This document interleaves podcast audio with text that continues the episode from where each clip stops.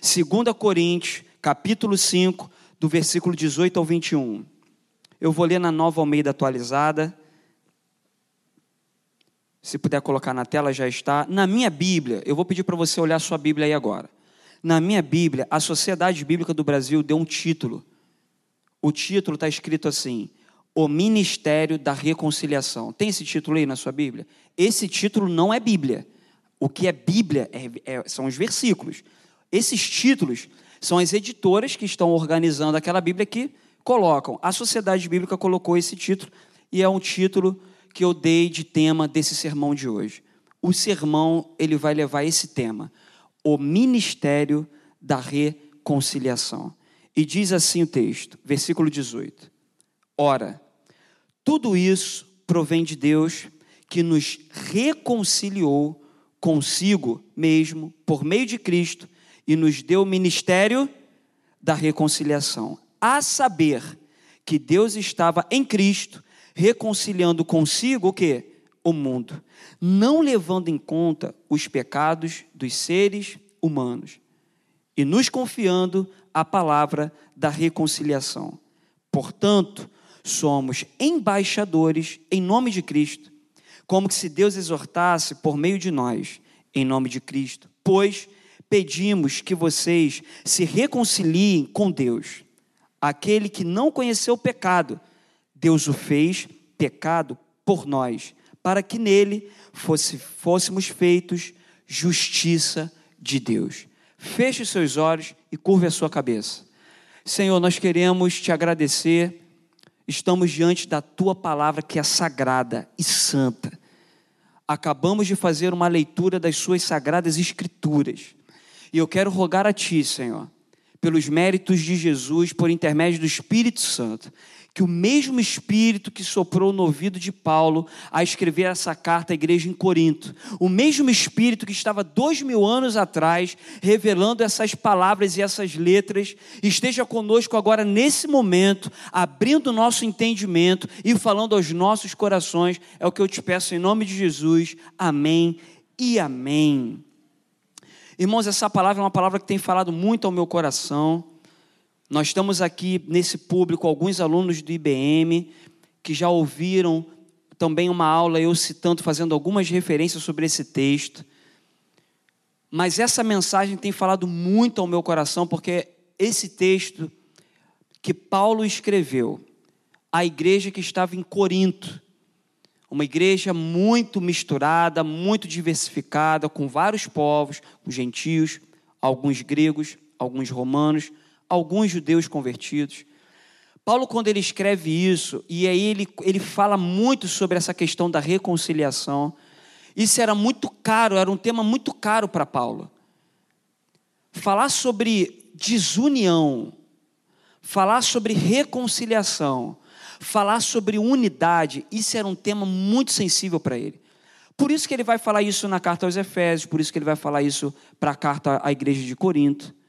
Por isso que ele vai estar sempre falando, quando aparece algum problema em uma dessas igrejas, e quando Paulo fica sabendo disso, isso, isso, isso machuca Paulo. E ele, na mesma hora, ele começa a escrever, orientando aqueles irmãos que mudem os seus comportamentos e que voltem ou para a unidade, ou que voltem para o amor, ou que voltem para a reconciliação. E aí eu fiquei pensando sobre isso. Eu falei, por que Paulo toda hora está citando isso? Porque Paulo, quando ele vai escrever a, a, a, igreja de Corinto, quando ele vai escrever na carta lá em Éfeso, ele está sempre falando sobre o amor, ele está sempre falando sobre unidade, ele está sempre, sempre falando sobre reconciliação. Aí o Espírito Santo de Deus falou comigo. É só você parar para analisar a vida de Paulo. Aquele que está escrevendo para a igreja em Corinto sobre reconciliar, era o que alguns anos atrás estava lutando para separar. Aquele que está escrevendo para as igrejas sobre amor, alguns anos atrás estava com ódio. Aquele que hoje estava escrevendo para as igrejas, para eles estarem unidos, e Paulo vai pregar muito sobre unidade, e aí ele vai falar sobre unidade na fé, é o mesmo que anos anteriores estava arrastando mulheres pelos seus cabelos, arrancando até mesmo couro cabeludo das mulheres e de homens, arrastando por caminhos de Damasco. E não era caminho com a operação asfalto liso, que a prefeitura fica fazendo hoje em dia, aonde você vai ter um piso com cimento liso ou com asfalto liso. Não era assim, não. Eram ruas com pedras, ruas com cascalho, rua com barro, rua com pedra. Paulo era aquele que lá no caminho de Damasco, ele estava saindo para perseguir cristãos. É o mesmo Paulo que, quando Estevão está sendo apedrejado, ele estava junto com aquele povo que estava apedrejando e ele estava observando a morte de um mártir. O mesmo Paulo que está escrevendo a segunda carta para a igreja de Corinto, falando que eles precisavam se reconciliar com Cristo, da mesma forma que Deus reconciliou o mundo. É o mesmo Paulo que estava é, é, é, emitindo cartas para perseguir e matar cristãos. E aí, quando eu comecei a pensar nisso, por que, que Paulo está insistindo tanto nesse assunto? E aí eu fiquei imaginando no caminho de Damasco, cristãos saindo correndo, irmãos, fugindo de Paulo. Ele açoitando homens, prendendo homens arrastando mulheres, mulheres sendo mortas, com as suas peles sendo arrancadas no caminho. Irmãos, isso não é sensacionalismo, não. Às vezes nós temos um costume de ler a Bíblia com um ar muito poético, mas tem coisa na Bíblia que não é nada poética. Você ir pelo caminho de Damasco, arrastando pessoas pelo cabelo, pessoas tendo suas peles sendo esfoladas, com couro vivo sangrando, ensanguentadas. Isso não é nada poético. Pessoas que foram mortas, irmãos, em coliseus, com leões. Pessoas, irmãos, que eles pegavam os filhos e pegavam as mulheres, amarravam as mãos e, as, e, e os pés das mulheres e pegavam os filhos dela e falavam assim: ó, nós vamos soltar os seus filhos aos leões na sua frente. Não tem nada de poético nisso. Você vendo seu filho ser colocado por um leão comer vivo, e você assistindo e sabendo que logo depois seria você perseguições cruéis, mas Deus encontrou com aquele homem, Deus encontrou com Paulo, e Deus transformou a vida de Paulo, aquele Paulo que era perseguidor, aquele Paulo que era matador, aquele Paulo que queria destruir a unidade de Cristo, agora está pregando sobre unidade. Quer entender melhor um pouco disso, sobre isso? O porquê que era um assunto tão caro? Por que, que Paulo escrevia para as igrejas espalhadas pelo mundo? Volta um pouquinho, 1 Coríntios. Você está com a sua Bíblia? Você trouxe a sua Bíblia, sim ou não? Nós estamos na parte introdutória desse tema tão importante sobre os dias de hoje, que é o ministério da reconciliação. Então você vai voltar agora na primeira carta de Paulo à igreja de Corinto. 1 Coríntios. Olha como que esse tema era sensível para Paulo. 1 Coríntios capítulo 1 no versículo 10. Qual é o tema que está na sua Bíblia? Exortação a unir. Olha como que o tema volta para Paulo. Na verdade, esse é o primeiro, que é a primeira carta.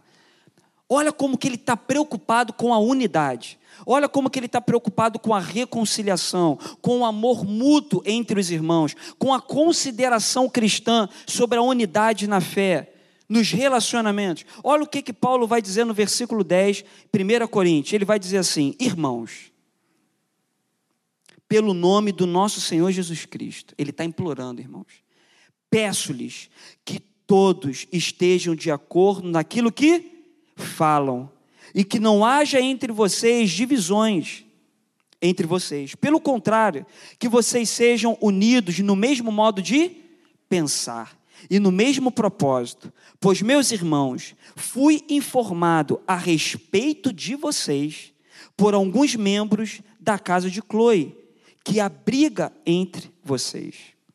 Refiro-me ao fato de cada um de vocês dizer: Eu sou de Paulo, eu sou de Apolo, eu sou de Cefas, eu sou de Cristo. Será que Cristo está dividido? Será que Paulo foi crucificado por vocês? Ou será que vocês foram batizados em nome de Paulo? Dou graças a Deus por não ter batizado nenhum de vocês, exceto Crispo e Gaio, para que ninguém diga que vocês foram batizados em meu nome. Batizei também alguns da casa de Estéfanas. Além desse, não me lembro se batizei algum outro. Afinal, Cristo não me enviou para batizar, mas para pregar o Evangelho, não com sabedoria de palavras, para que não se anule a cruz de Cristo. Paulo está dizendo lá no versículo 10, 11 e 12: Eu recebi uma carta. Vamos trazer para os dias de hoje? Eu recebi uma mensagem no WhatsApp. Para os membros da família. Deixa eu pegar uma família aqui. Alguns membros da família do diácono Ivani da Rosa mandaram um WhatsApp para o pastor Rômulo, dizendo que não há unidade entre vocês. Foi exatamente isso que aconteceu. É como se alguém lá de Vila São Luís, lá de, da nossa igreja de Irajá, lá da igreja da Tijuca, mandasse uma mensagem para Paulo e falava assim: Paulo, eu sou da família de Chloe, e eu quero dizer para vocês, para você, Paulo, está tendo desunião. Eles estão falando lá, um é de Paulo, outro é de Apolo, outro é de Cefas. Paulo recebe aquilo, Paulo recebe aquele WhatsApp, recebe aquele e-mail, aquela mensagem de áudio. Vocês estão entendendo? Versão atualizada. Ele recebe aquilo e ele escreve a carta de volta para a igreja de Corinto. E imagina se fosse hoje aqui no púlpito, irmãos. Imagina se eu fosse Paulo dizendo para a igreja: Ó, eu recebi uma informação no meio aí de vocês que há divisão entre vocês, e eu vou dizer quem é. Foi da família do fulano. Imagina isso, irmão. Todo mundo olhando assim para o lado. Ó. Foi, você foi mandar essa carta para o Paulo. Imagina, irmão. Eu acho que essa família nunca mais ia botar o pé aqui. Imagina. Imagina, irmãos. Mas foi por amor. Foi por algo muito maior. E aí Paulo lá em 2 Coríntios capítulo 5, ele vai dizer sobre o ministério da reconciliação. E eu fiz algumas anotações aqui, eu queria falar com você em poucas palavras. Uma expressão impactante usada por Paulo sobre o plano salvífico de Deus em Cristo Jesus. Jesus é o elo da reconciliação. Paulo está escrevendo uma carta para a reconciliação da igreja com Cristo. E aí depois Paulo vai dizer que a reconciliação não é somente da igreja com Cristo. Aí ele, Paulo vai dizer que é do mundo com Cristo. E aí eu fiquei meditando um pouco sobre esse tema. Lá no versículo 18 ele vai dizer: reconciliando consigo o mundo. Se você puder voltar lá na segunda carta aos Coríntios, versículo 18, ele vai dizer assim: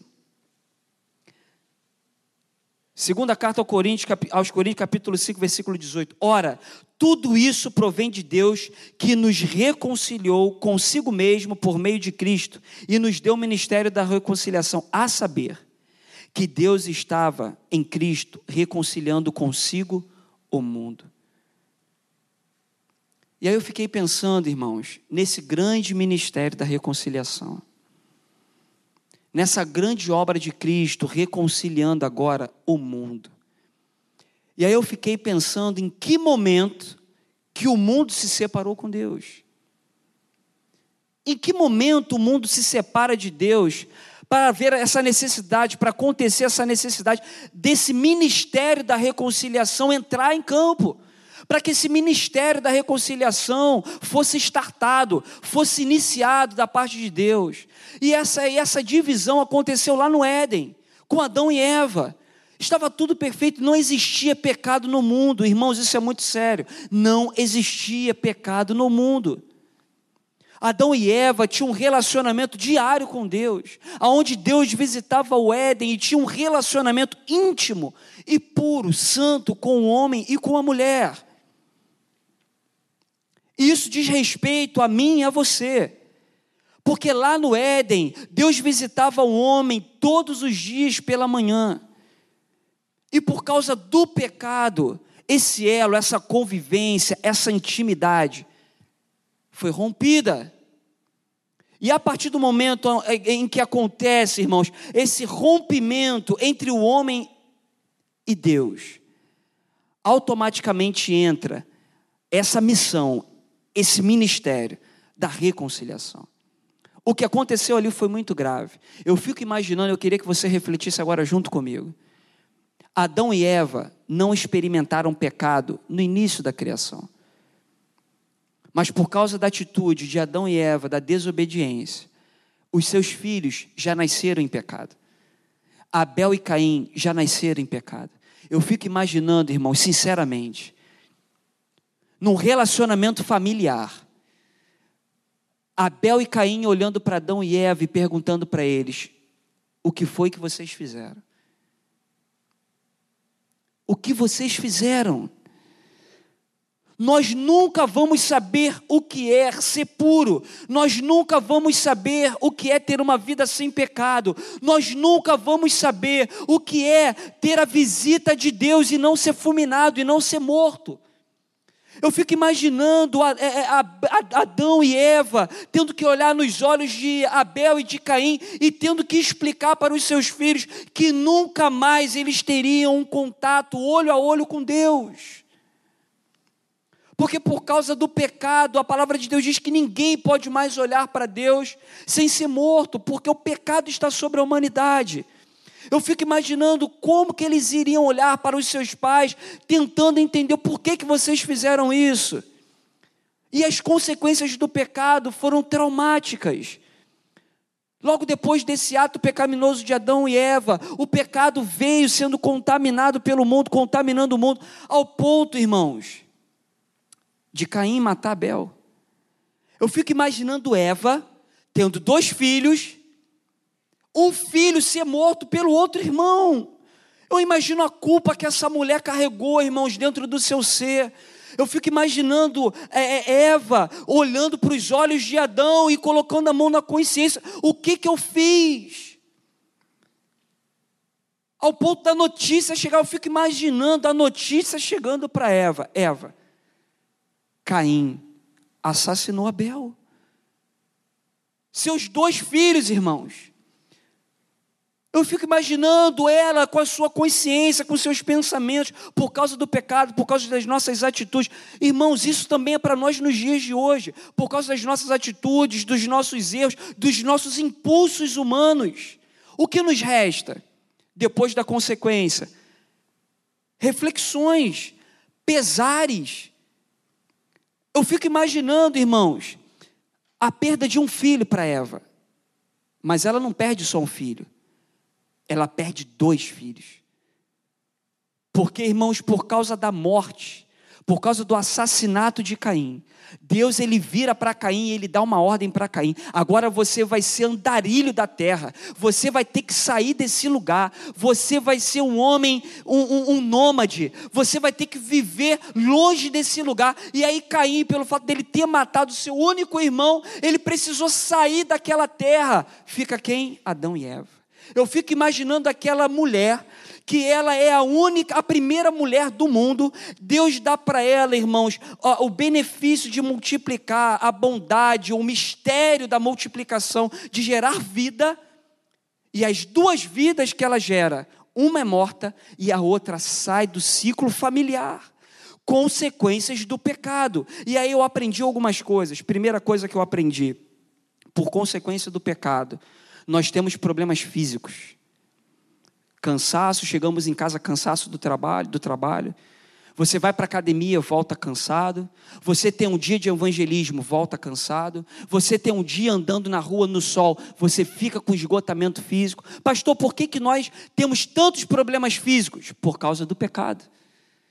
Por causa do pecado, Deus ele vira para Adão e fala: agora por causa do pecado, você vai precisar trabalhar e você vai suar. Você vai ter cansaço, você vai ter esgotamento físico para poder produzir o alimento. Então, se você em algum momento se sentiu cansado, se você foi na rua, se você foi trabalhar, ficou cansado, deixa eu te falar uma coisa: consequência do pecado. Outra coisa que eu aprendi, problemas sociais.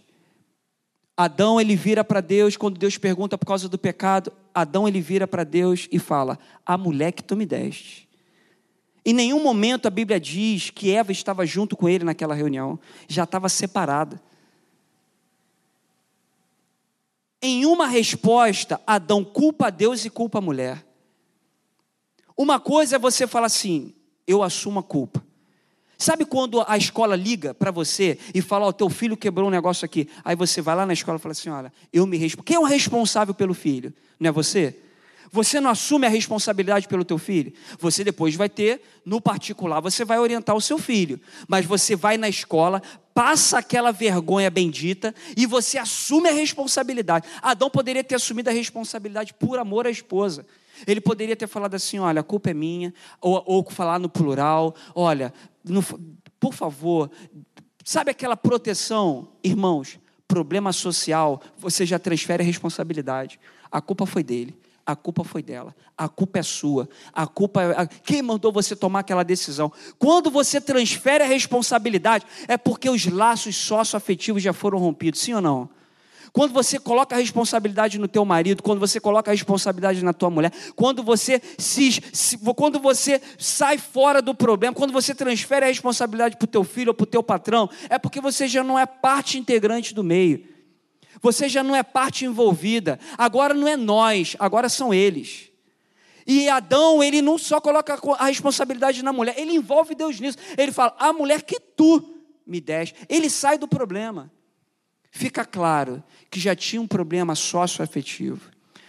Você está passando por um problema de relacionamento na tua família? Você conhece algum amigo teu que está com problema com a esposa? Talvez nessa, nessa manhã tenha alguém aqui com problema familiar com filhos. Saiba disso. Isso é por causa do pecado. Por causa do pecado, problemas socioafetivos foram espalhados por toda a humanidade, começando na família de Adão e Eva. Outro problema que eu identifiquei aqui, problemas emocionais. Você conhece alguém que está passando por algum problema emocional? Tem alguém perto de você que está sofrendo de ansiedade? Alguma criança, algum adolescente? Está com alguns transtornos por causa do pecado. Não tinha isso na humanidade. Isso não foi coisa que surgiu agora de cinco anos para trás. Sabe o que eu aprendi? Entendendo por que, que Deus estava reconciliando o mundo. Sabe o que eu aprendi quando Paulo estava escrevendo que Deus estava reconciliando consigo o mundo? Porque o mundo foi separado de Deus lá no Gênesis, lá na origem. Porque lá na origem, Deus vira para Eva e fala assim: porém inimizade entre ti e a serpente. Inimizade? Inimizade não é, uma, não é um caroço. Inimizade não é uma unha. Inimizade não é um, um, um problema de pele. Inimizade é algo emocional. Quando Deus vira para Adão e fala, aonde vocês estão? Deus ele está indo no jardim, ele está perguntando, aonde vocês estão? Eles estavam escondidos. Aí Deus pergunta, por que vocês estavam escondidos? Porque estávamos com vergonha. Vergonha é questão de emoção. Medo, eles estavam com medo de Deus. Medo de quê? Ah, estávamos nus. Quem disse para vocês, Deus falando com Adão, quem disse para vocês que vocês estavam nus? Eles estavam com vergonha. Questões emocionais, medo vergonha, inimizade. Entra na humanidade uma maldição tamanha que afeta a parte física, social, emocional. Pastor, então o senhor está dizendo que todos esses problemas da humanidade é por causa do pecado? Sim. A lista pode aumentar se você quiser. Pastor, por causa do homem, o calor está não vou nem dizer aqui um nome, o calor está de matar. Deus ele vira para o homem e fala assim: a partir de agora vão nascer ervas daninhas, espinhos.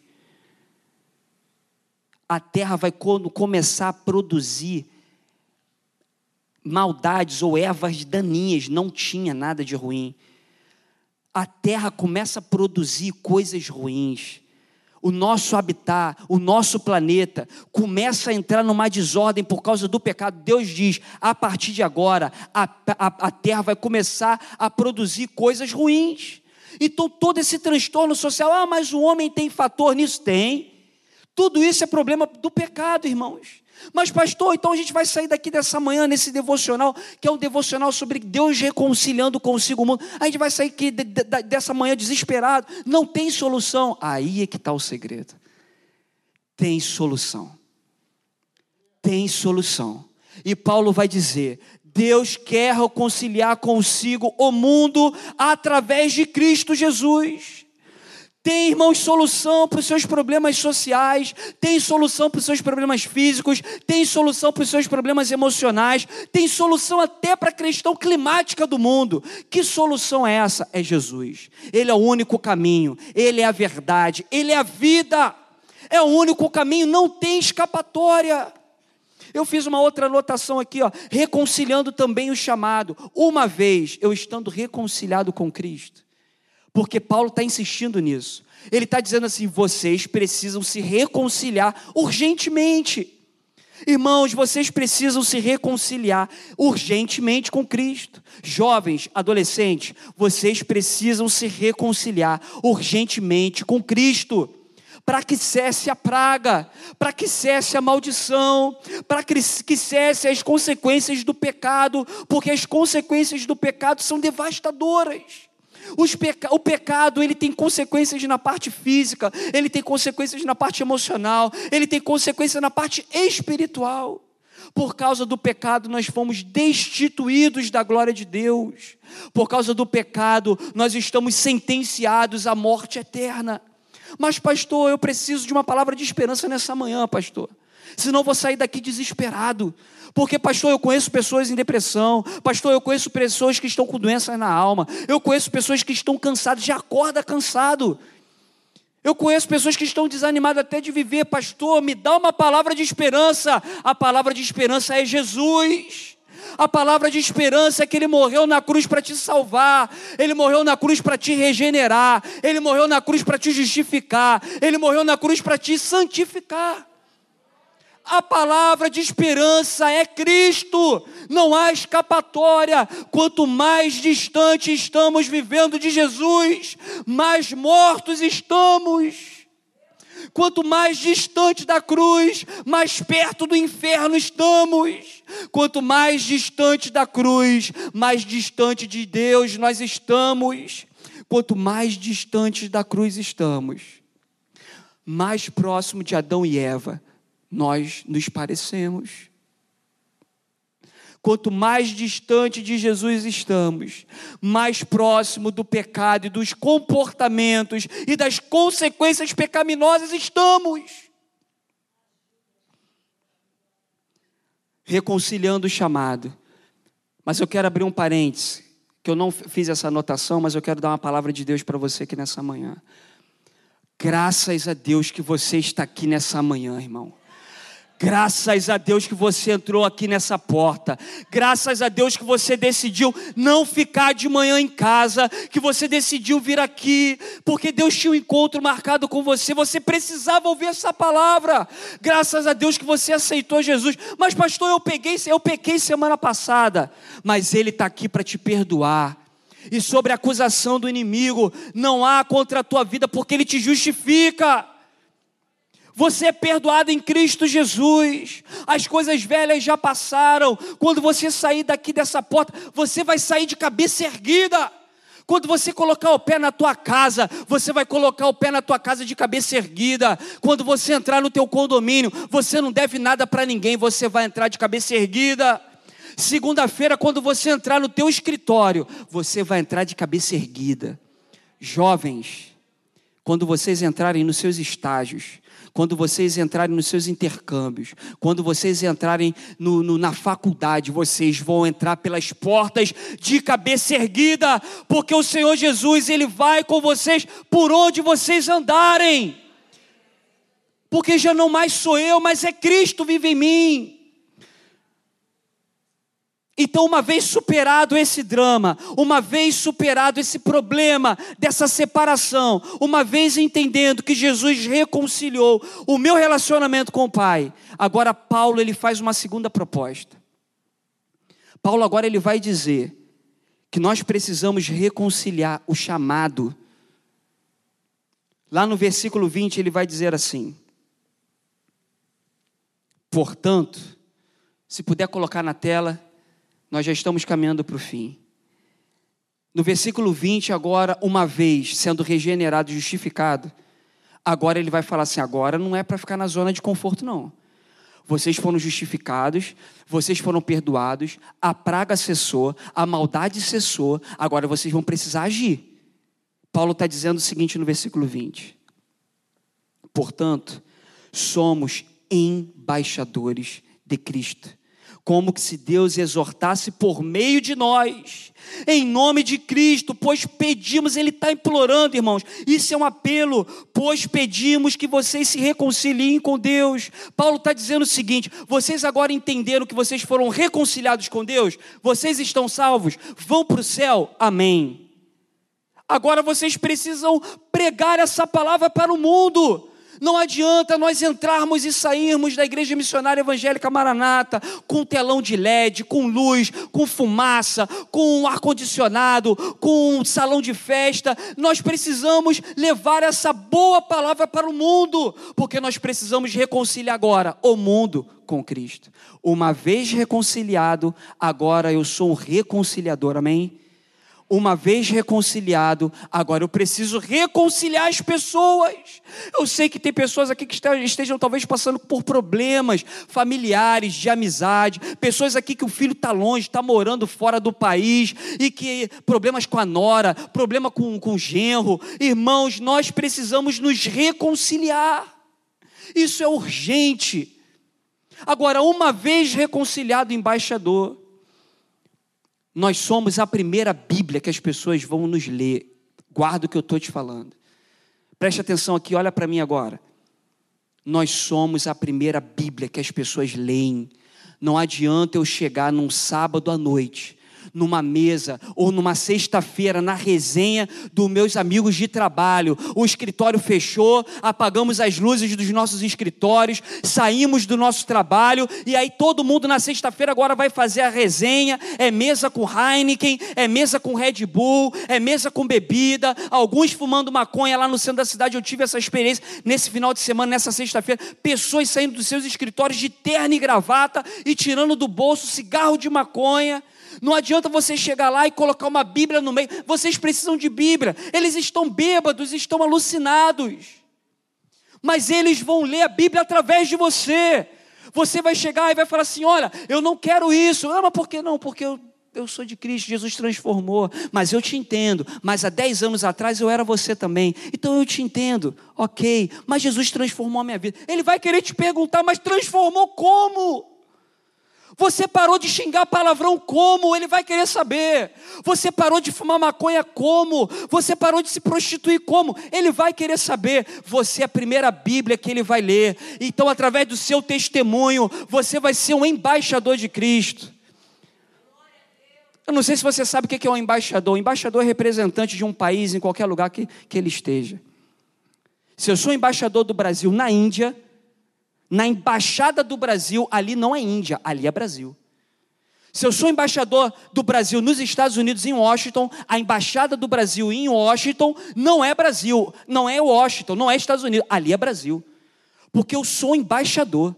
Aonde o embaixador vai, é o Brasil que está indo. Se ele entrar no ambiente, é o Brasil que está ali. Ele é um representante. E palavras, por mais simples que sejam, de um embaixador, elas têm um significado muito grande. Se o embaixador usar uma blusa errada, uma cor errada, num país comunista, se ele falar uma expressão errada, o embaixador, ele causa uma guerra. Se você cumprimentar, vai abraçar e dar dois beijinhos no rosto de um chinês. O carioca faz isso. Nem o paulista faz isso, o paulista só dá um beijo. O carioca é dois beijos, carioca abraça, já virou amigo. Nem conhece a pessoa, já virou amigo. Basta uma fila no hortifruti, virou amigo.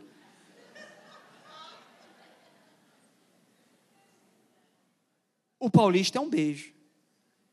O chinês, não, o chinês, aqui ó. Chega abraçando o chinês, apertando a mão, fazendo assim, dando toque, fazendo aquele gesto que, os adolescentes fazem. Não tem como. Você precisa ter um respeito e saber qual é a linguagem. A linguagem do crente é específica, amém? A linguagem do cristão, ela precisa ser temperada, amém? A linguagem do cristão precisa ser sal, precisa ser luz, precisa ser moderada. A mesma fonte que jorra uma água limpa não pode jogar uma água suja. Você precisa ser um embaixador de Cristo. Aonde você colocar a planta do teu pé é a igreja de Cristo que chegou. É a igreja de Cristo no escritório, é a igreja de Cristo no banco, é a igreja de Cristo na rua, é a igreja de Cristo aonde você colocar os pés. E Paulo vai dizer isso. Uma vez sendo reconciliado, agora você precisa ir e reconciliar o mundo com Cristo.